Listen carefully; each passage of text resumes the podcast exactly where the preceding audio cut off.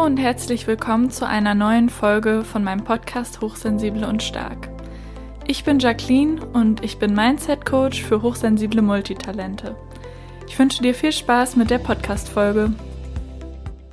Hallo Karina, ich freue mich so, dass Hi. du äh, heute dir die Zeit genommen hast, um dabei zu sein und würde dich bitten, dass du dich vielleicht zu Beginn einmal vorstellst für alle, die dich vielleicht noch nicht kennen.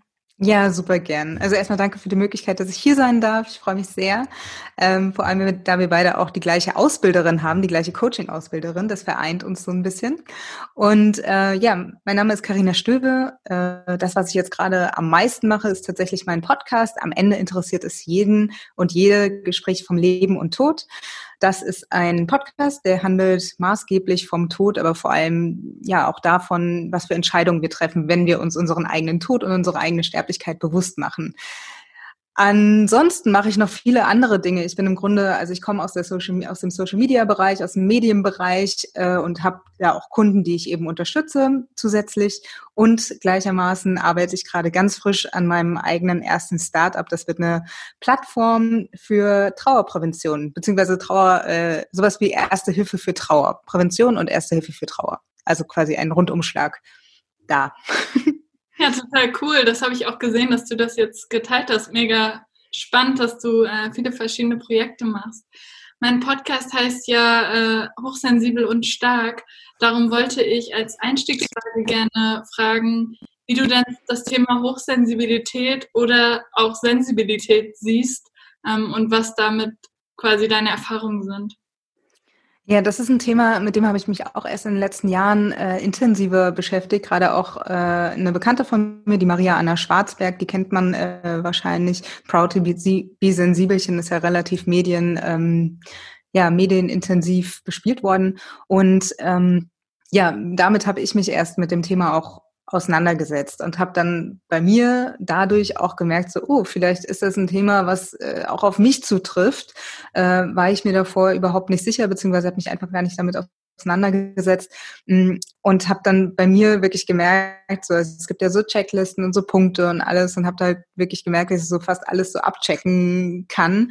Ähm, spannend ist bei mir aber zum Beispiel, also ich reagiere zum Beispiel, ich bin zum Beispiel total sensibel ähm, bei Geräuschen und äh, das ist zum Beispiel was, was mir auch heute noch super schwer fällt, mh, zu erstmal einzusortieren. Also ich merke dann irgendwie so, oh, ich bin überfordert, ich bin überwältigt, ich, meine Energie geht komplett weg und ich ähm, bin gar nicht mehr bei mir, also so zentriert ähm, und merke dann erst so eben einmal drüber nachdenken, was ist denn hier gerade los, äh, dass es wahrscheinlich am Geräuschpegel lag oder daran, dass einfach ähm, also entweder die Lautstärke oder zu viele verschiedene Geräusche, die gleichzeitig stattfinden in verschiedenen Intensitäten, ähm, dass mich das total anstrengt und ich da super sensibel reagiere. Und ich glaube, dass es bei ganz vielen Menschen total unterschiedlich ist. Verschiedene Sinne eben ähm, da verstärkt sind. Und äh, ich fand es aber toll, dass dieses Thema in den letzten Jahren auch mehr ähm, Aufmerksamkeit bekommen hat, weil so habe ich mich und meine äh, Befindlichkeiten quasi auch besser zu verstehen gelernt einfach. Also das ist so meine Berührungspunkte, mein, sind meine Berührungspunkte mit dem Thema. Ich finde, das ist ein ganz wichtigen Punkt, den du ansprichst, dass man das manchmal oder oft erst hinterher merkt oder wenn man einmal innehält und reflektiert, weil irgendwie ist das manchmal so zeitverzögert. Ich habe das manchmal, dass ich mhm. morgens eigentlich voll viel Energie habe, weil ich eigentlich auch ein Morgenmensch bin. Und wenn ich dann nachmittags aber noch Sachen mache, die mich anstrengen, denke ich so, ja, es geht ja noch.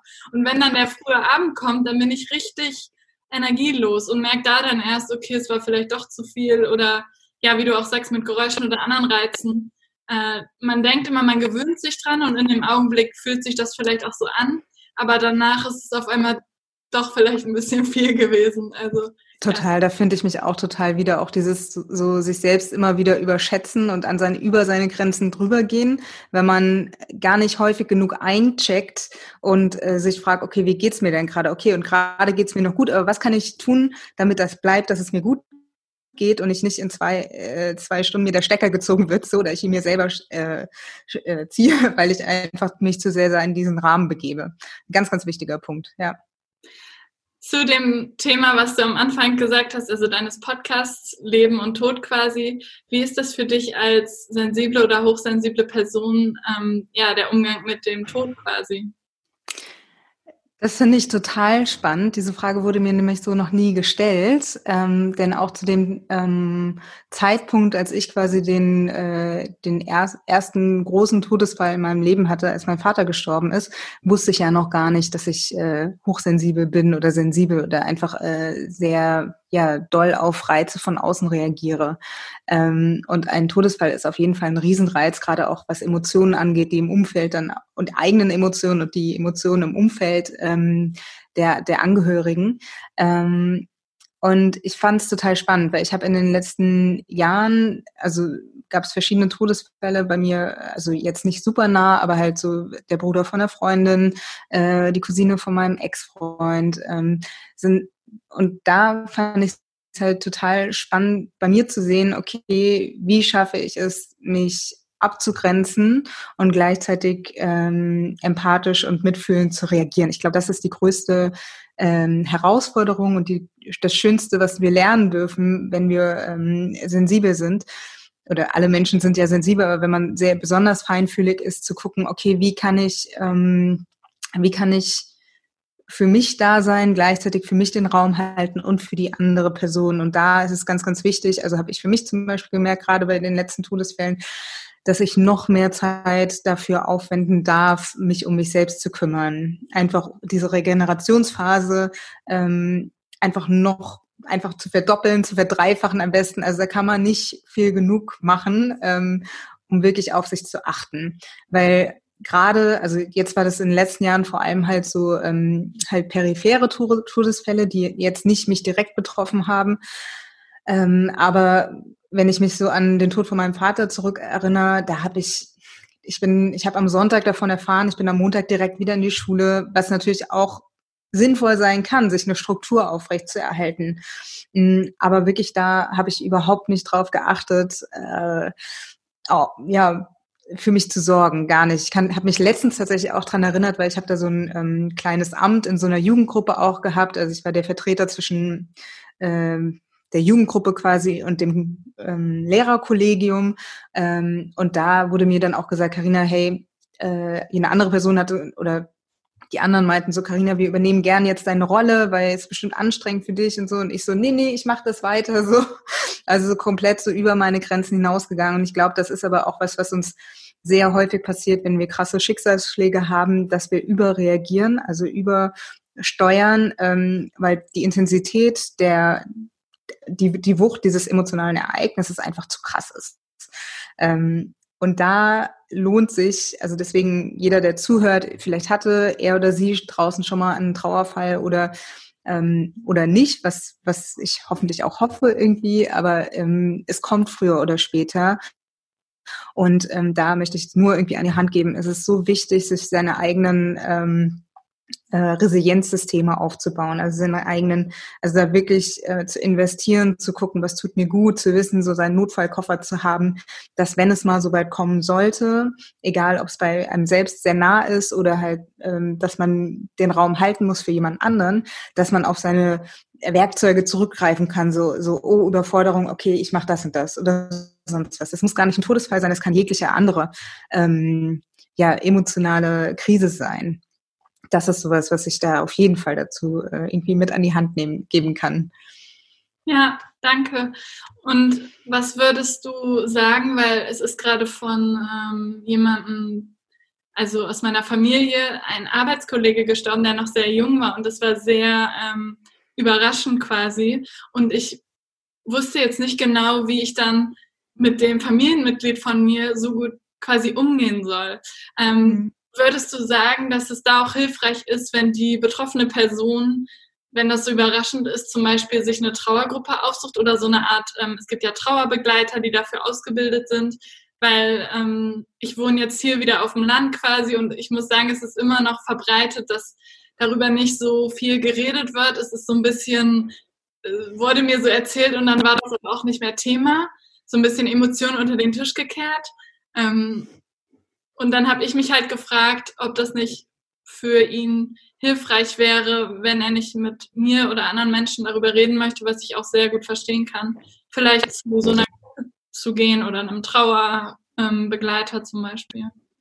Ähm, ja, da gibt's ganz, ganz tolle Angebote. Das als erstes, was mir da zum ersten äh, eingefallen ist, ist, glaube für ähm, für Männer ist es sehr viel schwerer, einfach aus, äh, ja, einfach aus den Strukturen, wie sie erzogen wurden und wie wir leben, schon die letzten Hunderte von Jahren, ähm, noch viel schwieriger, Emotionen zuzugeben und zuzugeben, dass einen etwas doch sehr belastet. So, ich glaube, das ist an allererster Stelle mal zu sagen und deswegen finde ich es großartig, dass er irgendwie mit dir drüber gesprochen hat und äh, wie du sagst, es fühlt sich für dich vielleicht auch an, weil du halt diese sensiblen Antennen hast, so dass das so ein bisschen unter den Tisch gekehrt ist oder projizierst da vielleicht auch drauf, das kenne ich auch von mir total, dieses so, du müsstest doch mehr, weiß ich nicht, dann nochmal mit mir drüber reden wollen oder mit irgendwem oder sonst was. Und da äh, muss ich immer auch selbst nochmal zurückrudern und ähm, und irgendwie bei mir bleiben, weil jeder Mensch geht anders mit Trauer um, jeder Mensch geht anders mit solchen ja, Erfahrungen um.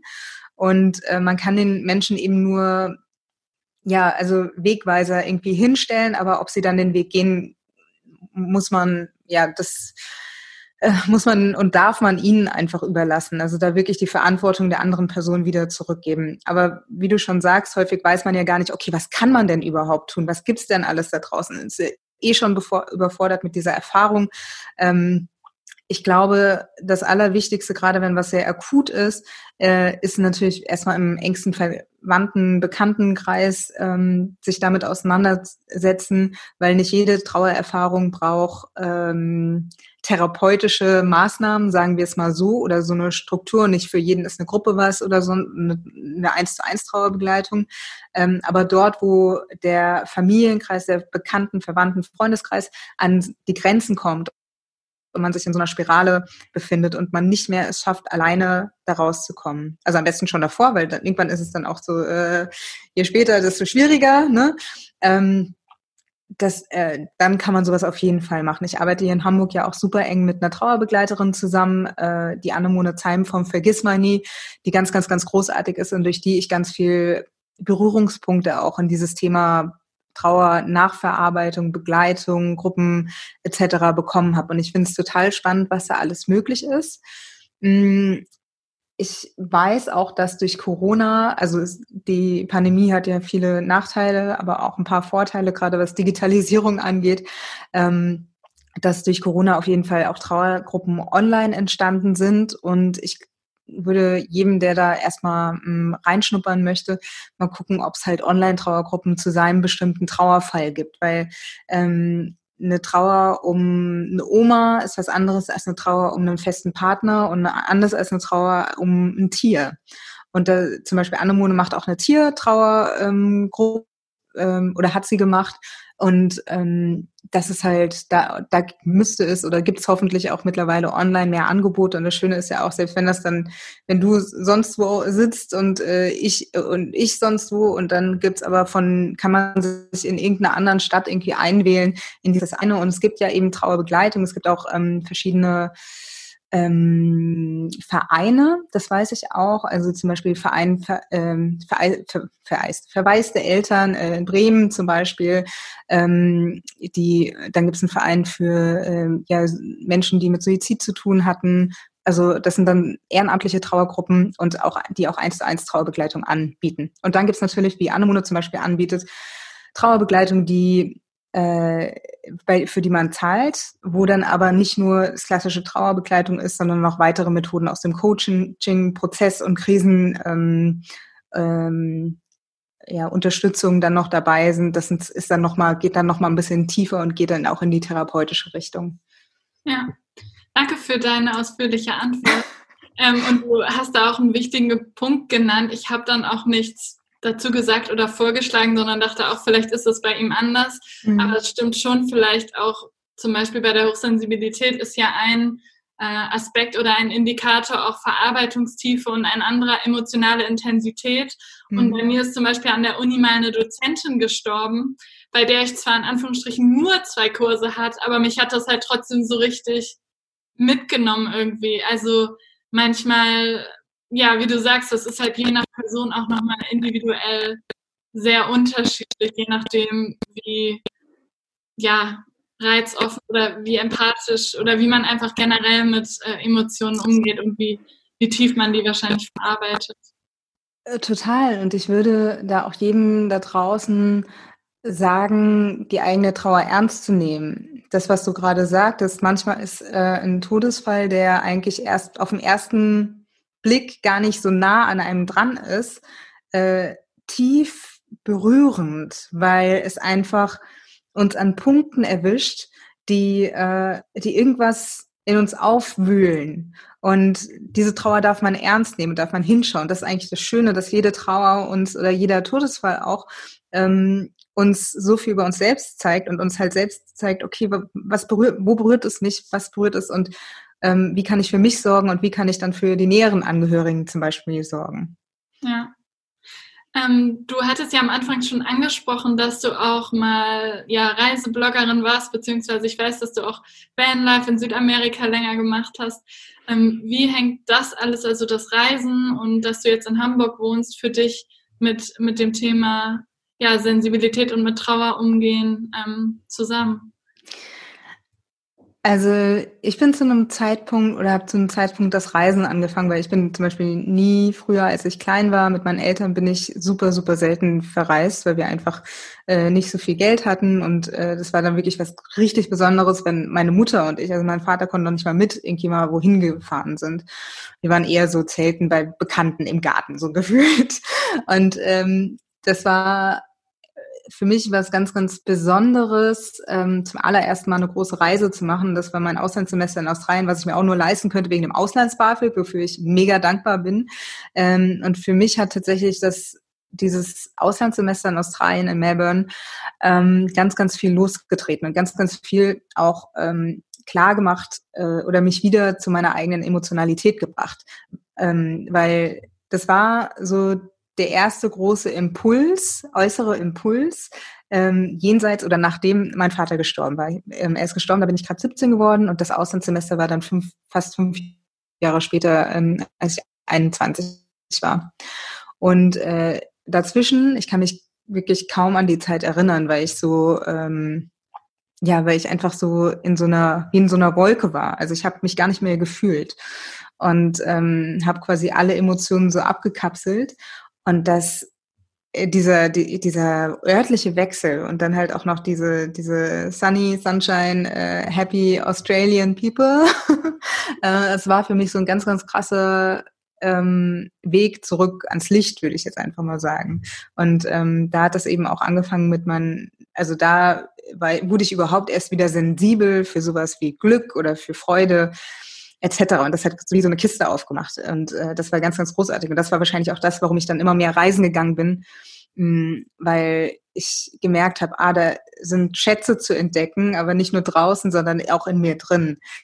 Und ich glaube, äh, das ist das, was für jeden da draußen, jede und jeden da draußen Reisen bereithält. Also egal ob sensibel oder nicht. Und äh, aber gerade auch für sensible Menschen kann das äh, wirklich so ein krasser Schatz sein, wenn man keine Angst davor hat, vor der Überforderung, sondern sich bewusst, das ist das Ding, sich bewusst in Überforderung rein begibt und sich dann aber auch wieder den Raum nimmt, um runterzukommen. Und gerade auch wenn man ähm, sensibler ist, ist, empfehle ich auch jeden halt langsam zu reisen, nicht heute das, morgen das, übermorgen das, weil das äh, kommt zum Reiseburnout. Das hatte ich auch, ähm, du hast gerade die Reise nach Südamerika ähm, genannt. Da war ich eineinhalb Jahre unterwegs mit meinem damaligen Freund und in einem Bus ähm, Süd- und Nordamerika. Da sind wir so schnell unterwegs gewesen. Das war für mich die absolute Überforderung. Also dann natürlich auch noch eine neue Sprache, also die ich auch äh, sprechen gelernt gehabt habe ähm, jede irgendwie, keine Ahnung, weiß nicht, wie viele Länder wir da bereist haben, äh, verschiedenes Essen. Also es sind ja ganz viele Reize auf vielen Ebenen, visuell, irgendwie geschmacklich, ähm, kognitiv. Das ist so etwas so krass gewesen. Das hat mich total ausgebrannt, zumindest auf dieser ähm, ja, auf dieser emotionalen Ebene. Das habe ich aber auch erst später reflektieren können so und habe mich gefragt, so, huch, ähm, was, was ist denn da gerade los? Warum kann ich das denn irgendwann, also konnte ich es irgendwann nicht mehr genießen und warum konnte ich es nicht mehr genießen, weil es einfach zu viel war. Also da ist es ein krasser Faktor auf jeden Fall für sensible Menschen, da auf sich ganz, ganz gut zu achten. Und gerade auch, wenn man eine lange Reise plant, je nachdem, wie gut das jetzt heutzutage noch möglich ist, ähm, ja, da wirklich auf sich zu hören. Ja, ja, das kann ich gut äh, verstehen. Ich bin früher auch alleine in äh, Länder gereist, zum Beispiel war ich in Indien und habe da auch viel Couchsurfing gemacht. Und es war total die coole Erfahrung, aber gleichzeitig hatte ich auch äh, danach oft so Zeiten, wo ich gemerkt habe, ich will nur noch in einem Ort an einem Ort bleiben, in einem Zimmer und will eigentlich gerade gar nichts machen und habe auch manchmal gemerkt, dass ich ein Jahr danach noch Sachen quasi verarbeitet habe, die ich damals erlebt habe, weil ich gar keine Zeit hatte, weil ich äh, weitergereist bin in ein anderes Land und gar keine Zeit hatte, irgendwie hinterherzukommen. Und da dachte ich auch, das ist ja eigentlich voll die große Überforderung und äh, wenn man jung ist, dann kennt man sich vielleicht auch nicht so gut oder man probiert es einfach mal aus. Ähm, aber hinterher habe ich dann auch gemerkt, wie, wie lange ich dann noch darüber reflektiert habe und das alles noch sacken lassen musste, was schon scheinbar Jahre her war. Irgendwie eigentlich total verrückt. Ja. Total, ja. Ah, genau, dann wollte ich noch gerne eine Frage stellen zum Thema Arbeiten. Du hast ja, glaube ich, damals auch vom Van aus gearbeitet und jetzt arbeitest du, glaube ich, ja, in Hamburg und wahrscheinlich online, ähm, ja. wie du ja auch gesagt hast. Wie ähm, geht es dir da als sensible oder hochsensible Person quasi mit der Arbeitswelt? Einmal mit dem Druck, sage ich jetzt mal heutzutage, ich weiß nicht so gut, gut wie ich es formulieren soll. Ähm, und dann auch mit dem Aspekt, du hast ja schon Lautstärke genannt und auch Anforderungen, ähm, ja, Großraumbüro und all diese Sachen. Wie ähm, war da dein Weg und was sind da deine Erfahrungen?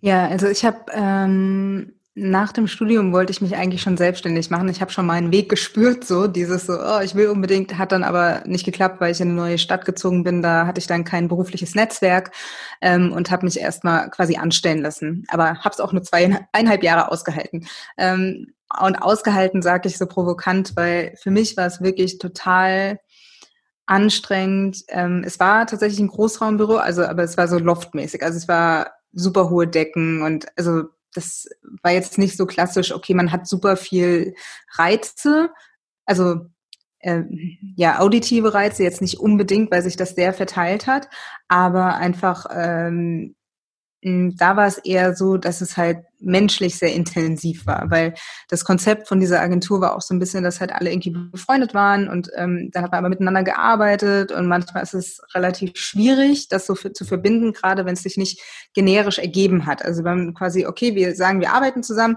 und dann werden wir machen wir Sachen zusammen, weil wir sind ja voll die coole Agentur so. Äh, und das das habe ich halt extrem gespürt. Also diese emotionalen Befindlichkeiten, gerade wenn irgendwie ein bisschen was aus dem Lot war, sei es jetzt zwischenmenschlich, also äh, beruflich oder auch ähm, emotional, freundschaftlich, das war das, was mich damals total angestrengt hat. Und ähm, ich habe mich dann selbstständig gemacht, ähm, eh, weil ich es eh schon lange wollte, aber auch weil ich gemerkt habe, okay, diese Gruppendynamik, vor allem eine Gruppe, über die ich keine Kontrolle habe, im Sinne von ähm, ich kann mir nicht aussuchen, mit wem ich zusammenarbeite.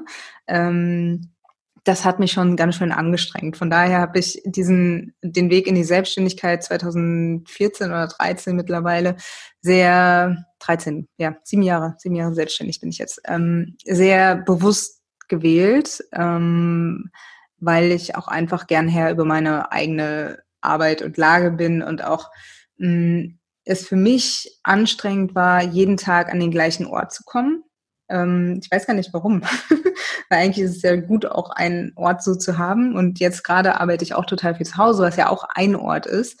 Ähm, aber es war ja nicht mein Ort und ich konnte ihn auch nie wirklich so zu meinem Ort machen gefühlt. Ich weiß gar nicht, woran das lag. Mm, und da war es dann einfach so, oder seitdem hat sich das halt so entwickelt, dass ich, ähm, ja, du hast eben auch schon gesagt, dass ich äh, eben von unterwegs gearbeitet habe, als ich im Van gearbeitet habe. Das war natürlich anstrengend, weil es eh emotional anstrengend war. Ähm, aber dann noch zusätzlich äh, Jobs erledigen zu müssen und nicht zu wissen, wann man die nächste stabile Internet-Connection hat, ähm, das ist schon, hat schon sehr, sehr viel Planung. Äh, da geht schon sehr, sehr viel Planung mit einher. Und ähm, das ist halt was Grundsätzliches, was ich in den letzten Jahren auch einfach gelernt habe, halt mich so zu planen. Also, dass ich mich selbst zeitlich gut einschätzen kann mittlerweile, ähm, dass ich es mir gut zeitlich einteilen kann und dass ich vor allem auch sagen kann, okay, ich ich kann jetzt nicht weitermachen, weil ich brauche einfach eine Auszeit. Ne? Also diese Freiheit, so frei meine Zeit einzuteilen. Zum Beispiel mache ich kaum Termine vor 12 Uhr, weil ich weiß, das tut mir nicht gut und ich brauche diesen Raum. Und ich arbeite halt für mich bis um 12 Uhr und danach, und da, da mache ich Mittagessen und dann so ab 14 Uhr gehen dann halt Termine los, wenn da mal welche sind. Und ich habe so voll gemerkt, ich brauche diese Zeit. Ähm, und ähm, ich glaube halt, Selbstständigkeit kann was ganz, ganz, ganz, ganz Wundervolles für hochsensible Personen sein, weil man die Freiheit hat. Also gerade auch, wenn man sich in dem Prozess, also ich habe mich ja auch erst in dem Prozess noch viel besser kennengelernt, durch die Selbstständigkeit vielleicht auch, ähm, halt sich seine Zeiten einzuteilen, zu gucken, was tut mir gut, was, was nicht, wie viele Termine kann, schaffe ich überhaupt am Tag, ne? Also da auch die Demut vor dem, vor dem eigenen Selbst sozusagen. Fünf Termine am Tag ist vielleicht nicht gut, das mache ich auch nicht. Ähm, so zwei sind für mich gerade irgendwie okay, also unabhängig von meiner eigenen Arbeit, also so Calls oder sowas oder Interviews. Mm, und da, da habe ich einfach für mich, also die, die Selbstständigkeit für mich einfach so sehr äh, schätzen und lieben gelernt ähm, und äh, mag sie auch gar nicht mehr missen. Ja, ja, das kann ich gut verstehen. Ähm, ich finde, man lernt total viel durch die Selbstständigkeit, weil man immer wieder mit sich selber reflektiert ist und auch zum Beispiel zum Thema Preise, zu all den Sachen, nicht nur wie will ich arbeiten, wo und mit wem, sondern auch ja, Thema Selbstwert und das alles. Deswegen glaube ich auch, dass das ein hohes Potenzial hat und auch auf eine hohe ja, Herausforderung sein kann, ähm, selbstständig zu sein, weil man auch schnell, finde ich, sich selber in Anführungsstrichen die Schuld gibt, wenn was nicht so gut läuft. Also ist jetzt ein bisschen hart gesagt, aber ähm, ja, man ist halt, also ich bin zum Beispiel die einzige Person, die bei mir arbeitet und dann ja, Genau. Ja, die, Selbst, die Selbstverantwortung. Und äh, was ja. ich dazu noch sagen kann, dass Routinen, ähm, ich, ich sage mir immer, wichtig Routinen sind, dabei habe ich gar nicht so viel Routinen, aber ich sehe Routinen mittlerweile sowas als sowas wie, okay, ich mache einfach keine Termine vor zwölf Uhr. Das sind auch Routinen. Das hat jetzt nichts damit zu tun, ja. ob ich ähm, von mir sage, ich arbeite jetzt von neun bis zwölf, weil manchmal schaffe ich es einfach nicht. Also ich achte mittlerweile so gut auf meine Energielevel. Also wirklich morgens, manchmal wacht man morgens auf und ist so geredet, obwohl man genug geschlafen hat, genug getrunken hat, ähm, irgendwie genug gegessen hat. Und dann ist halt einfach manchmal die Katze im, im Sack, sagt man das so? Keine Ahnung. Dann ist halt, man liegt halt irgendwie so quer und merkt so, okay, pff, geht halt gerade nicht, ja. Und was, was für ein äh, Geschenk, also wirklich was für ein Privileg ist es, wenn ich dann sagen kann, okay, dann äh, das, was ich heute Morgen machen so, wollte, mache ich dann halt am Nachmittag und mein Gott, ähm, dann, dann ist das halt so. Also ähm, und mit Routinen meine ich dann zum Beispiel auch so, also wie gesagt, diese mh, mm, flexible Routinen, so nenne ich es. Sich flexible Routinen anzueignen, zu wissen, was tut mir gut, was nicht. Äh, dann auch so erste Hilfesachen wie, okay, ich bin total ähm, geredert, brauche ich jetzt wirklich einen Kaffee, also Koffein, oder brauche ich zehn Minuten schlafen? Also wirklich dann auch flexibel zu sagen, okay, ich baue mir so Baukastenprinzip meinen Tag zusammen. Also das hat mir ganz, ganz, ganz viel viel gebracht. Ähm, und auch zu sagen, weil das habe ich ganz häufig, dass ich sage, okay, ich setze mich jetzt in einen Café und arbeite total fokussiert. Und dann gehe ich in das Café und merke, okay, gerade wird mehr geklimpert und geklappert als sonst. Gibt ja manchmal auch so, manche.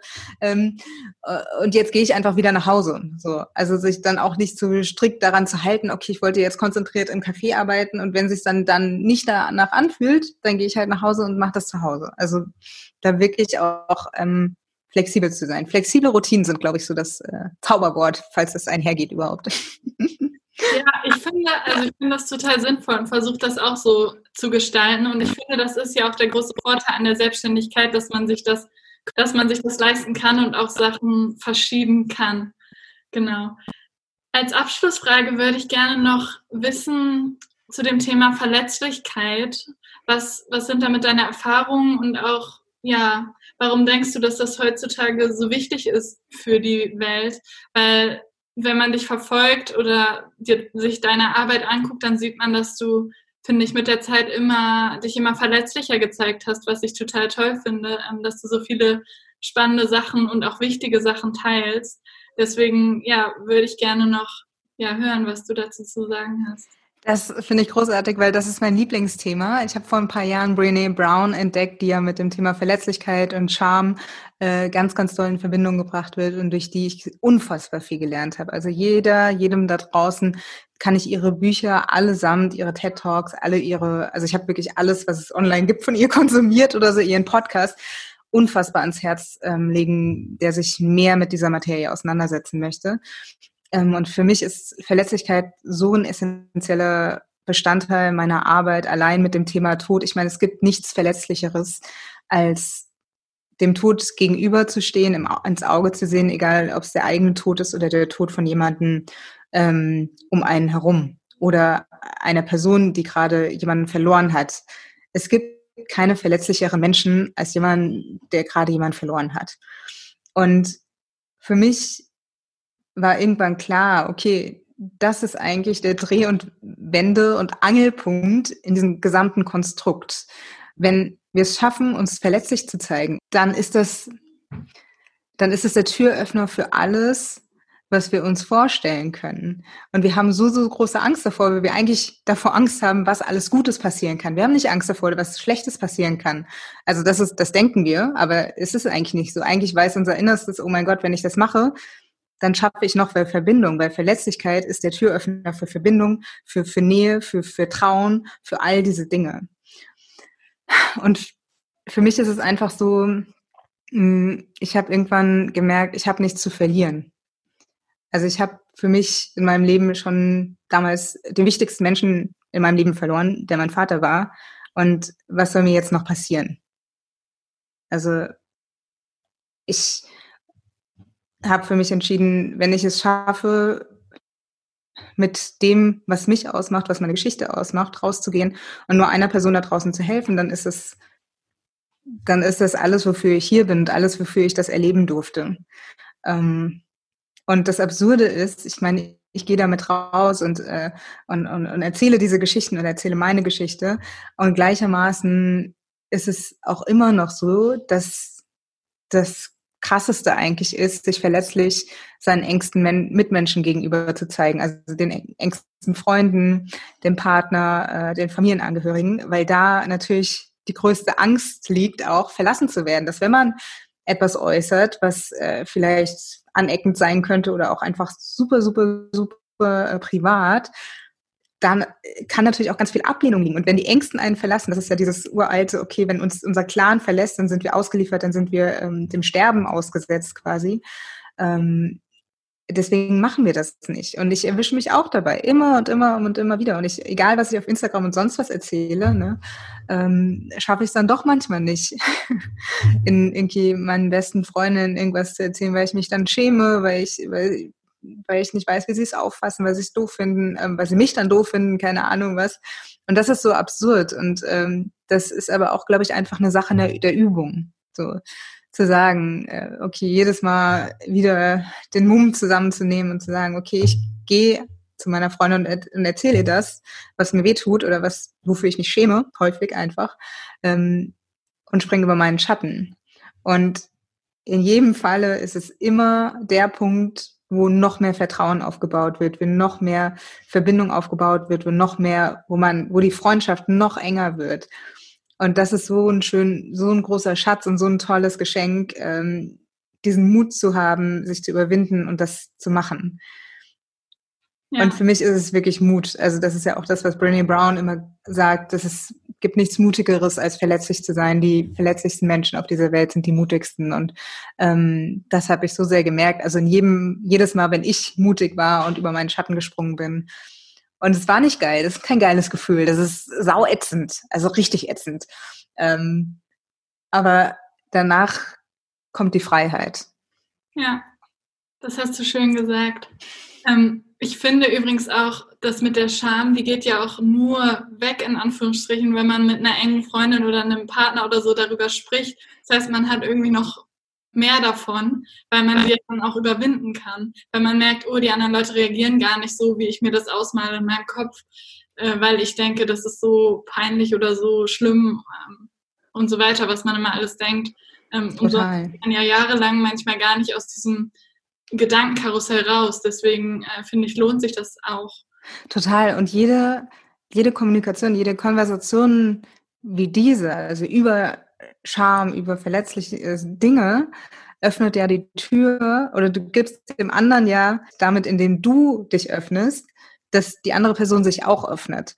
Und das ist das, wenn auf einmal Wunder geschehen, weil das ist ein Ketteneffekt. Also wenn, wenn du dich öffnest, öffnest du eine andere Tür und die öffnet dann eine andere Tür und es geht halt einfach so weiter, weil du als gutes Beispiel in Anführungszeichen, als Pionier der Verletzlichkeit ähm, Türen öffnest. Und das ist das, was ich mir eigentlich für die Gesellschaft hier wünsche, dass wir alle uns trauen, mutiger zu sein und gar nicht öffentlich auf Social Media alles zu teilen, sondern einfach im Kleinen anzufangen, zu sagen, hey, das tut mir gerade weh.